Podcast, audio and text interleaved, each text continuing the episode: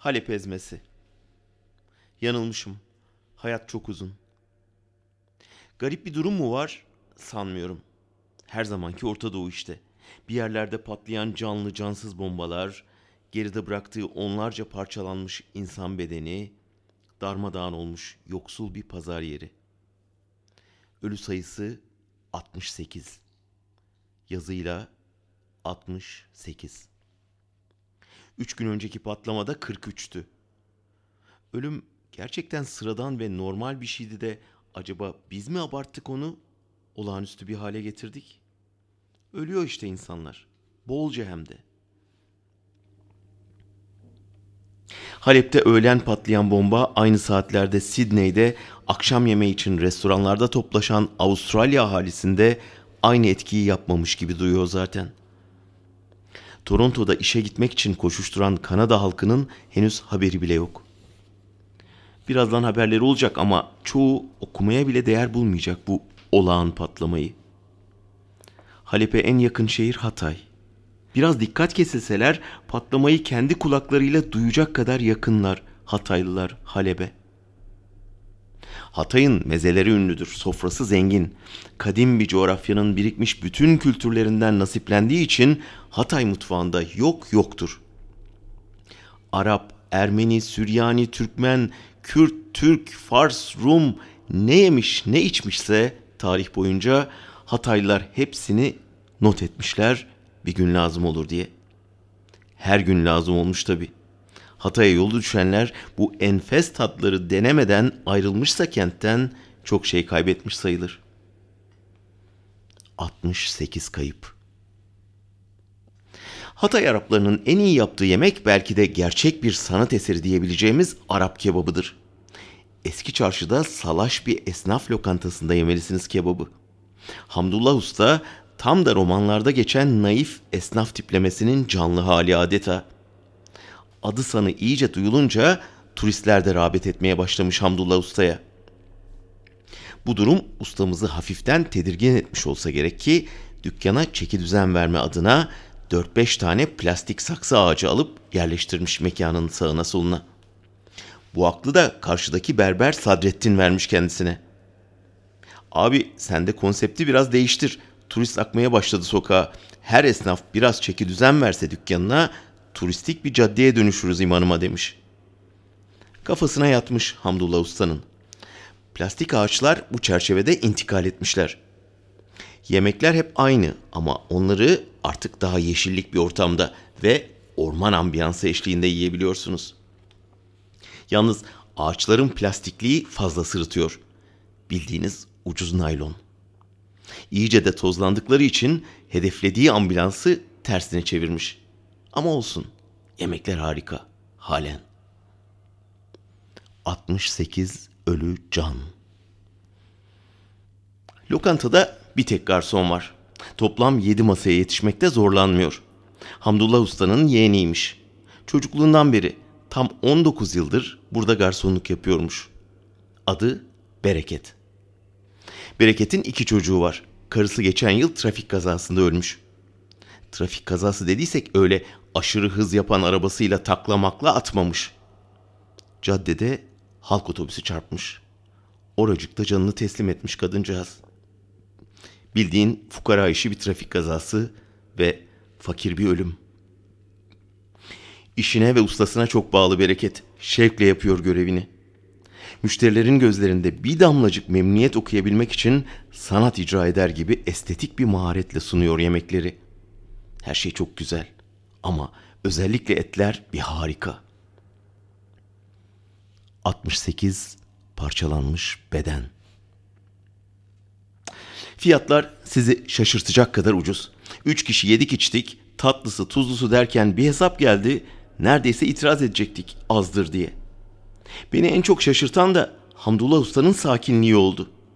Dükkan ne kadar kalabalık olursa olsun o hiç istifini bozmadan, yüzündeki ifadeyi bir milim değiştirmeden sipariş edilen yemekleri usulca tabaklara doldurup berekete uzatıyor tezgahın arkasından. Bir haftada üç defa gittim Hamdullah Usta'ya, bu sahneler azıcık dahi olsa hiç değişmedi. Hamdullah Usta aslen Halepli. Dedesi Hatay'a yerleşmiş. 60 yıldan fazladır Hatay'dalar.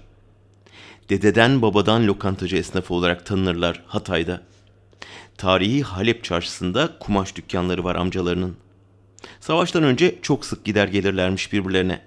Savaş başlayınca Halep'teki akrabaların hepsi diğer birçokları gibi Hatay'a kaçmışlar. Hamdullah Usta iki katlı evinin bahçesine bir çadır kurmuş. Toplam 48 nüfus bir evde yaşamaya başlamışlar. Hamdullah Usta bu durumdan dolayı evin alt katındaki kiracıdan rica minnet evi boşaltmasını istedikten sonra biraz daha rahat etmişler. Hiç evlenmemiş usta. Çocukken babasıyla birlikte Halep'e ziyaretlerinde tanıyıp deliler gibi aşık olduğu teyzesinin kızı Rukiye 16'sında evlendirilince hayata küsmüş. Sevmemiş bir daha kimseyi. Rukiye iki çocuğu kocasıyla birlikte ustanın alt katındaki evde bir odada kalıyor. Onunla karşılaşmamak için her sabah neredeyse koşarak çıkıyor evden usta. Rukiye de unutmamış, unutmamasına da yapacak bir şey yok artık. Halen çok güzel. Bakmaya kıyamıyor, görmeye doyamıyor. Görme dediysek kaç günde bir tesadüfen karşılaşmalar esnasında bir saniyecik bakışmalardan başka bir şey değil zaten. Hadi dese birlikte her şeyi bırakıp kaçacaklarmış gibi ve sanki bunu birlikte planlamışlar da herkesten saklıyorlarmış gibi tedirgin usta. 68 ölü ulan. Evde herkes uyuduktan sonra sessizce girip usulca yatağa uzanmak dışında evle bağını kesmiş bu yüzden.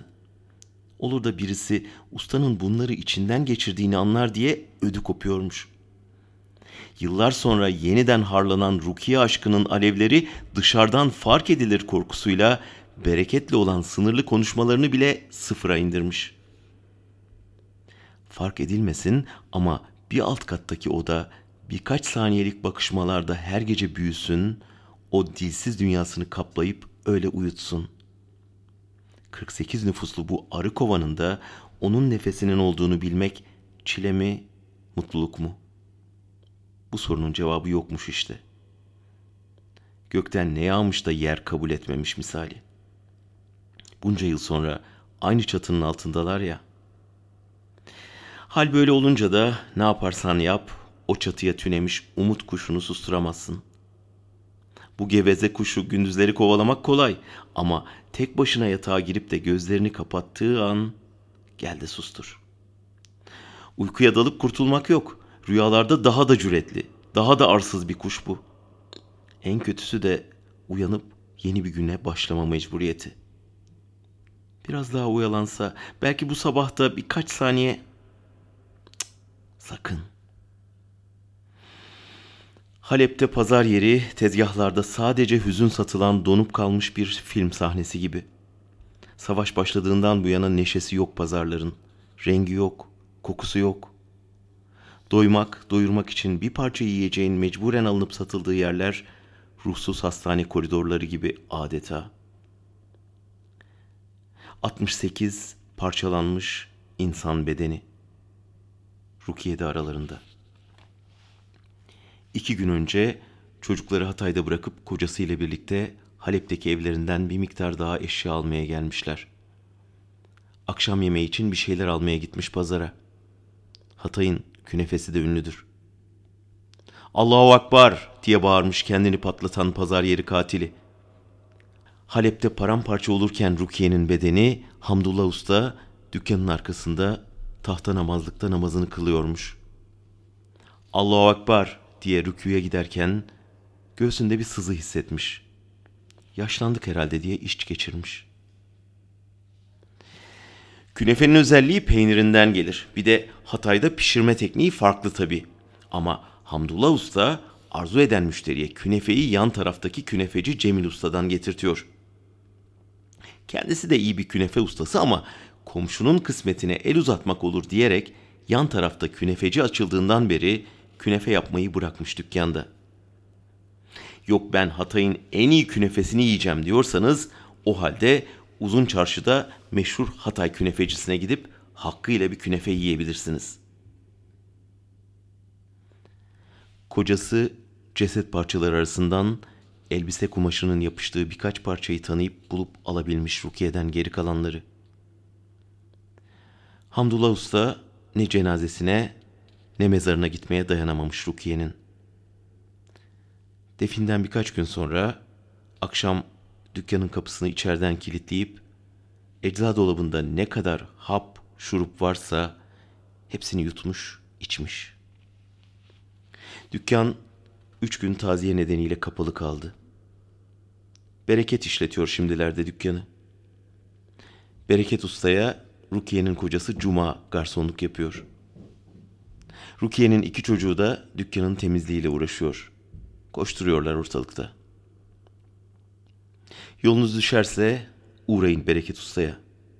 Yiyebilirseniz de yiyin. Arap kebabı halen çok leziz. Ne de olsa çok kadim bir mutfağı var Halep'in.